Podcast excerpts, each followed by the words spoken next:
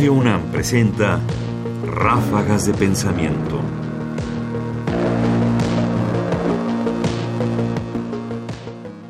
Inteligencia artificial y las leyes de la robótica.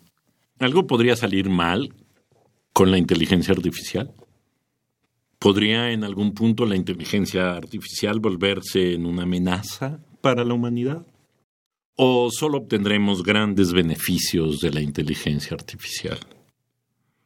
Creo que estas son discusiones abiertas. No lo sabemos todavía, pero evidentemente hay una discusión que se dirige hacia un lado y hacia el otro. Escuchemos a Sofía Trejo Abad, matemática, del Instituto de Investigaciones en Matemáticas Aplicadas y Sistemas de la UNAM, reflexionar brevemente acerca de las leyes de la robótica y de qué puede salir mal con eso. Algo que sí quiero mencionar, obviamente super nerd, pues por ejemplo uno de los primeros ejemplos que se pueden dar eran las leyes de la robótica de Isaac Asimov, ¿no? Y las escribió en el 42, que no se ve, este, y las leyes son las siguientes, o sea, esto es como cómo se debería comportar un robot en tres leyes para hacer un libro, básicamente, ¿no? Entonces es que un robot no puede herir a un ser humano o a través de la inacción permitir que se le cause daño a un ser humano. Esa es la primera ley. La segunda es que un robot debe obedecer las órdenes dadas por los seres humanos, excepto si estas órdenes entran en conflicto con la primera ley. Y la última es que un robot debe proteger su propia existencia siempre y cuando dicha protección no entre en conflicto con las leyes 1 y 2.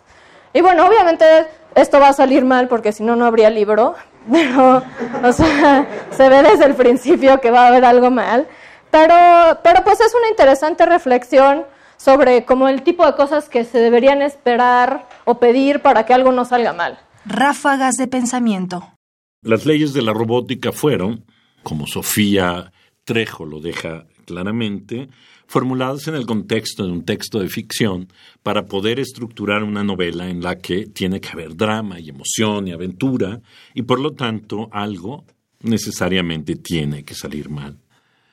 Pero eso será necesariamente transmisible para entender la situación actual de la inteligencia artificial? Me parece que sí, y que de alguna manera da en el clavo al decirnos no solo que la reflexión alrededor de unas posibles leyes para controlar la inteligencia artificial garantizan casi que algo va a salir mal.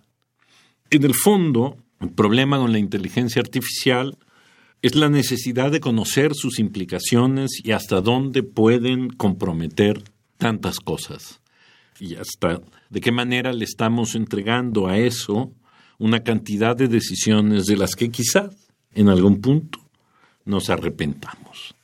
Pero sí, efectivamente, es hoy el momento de pensar en la inteligencia artificial. Sofía Trejo Abad, fragmento de la conferencia El rol de la inteligencia artificial en la sociedad. Para el seminario, El rol de la inteligencia artificial en la sociedad, la problemática de la discriminación sistematizada. Instituto de Investigaciones en Matemáticas Aplicadas y en Sistemas. UNAM, 6 de junio del 2019. Comentarios: Ernesto Priani Saizó. Producción: Ignacio Bazán Estrada. Más información en la página ernestopriani.com. Busca el podcast en www.radiopodcast.unam mx diagonal podcast.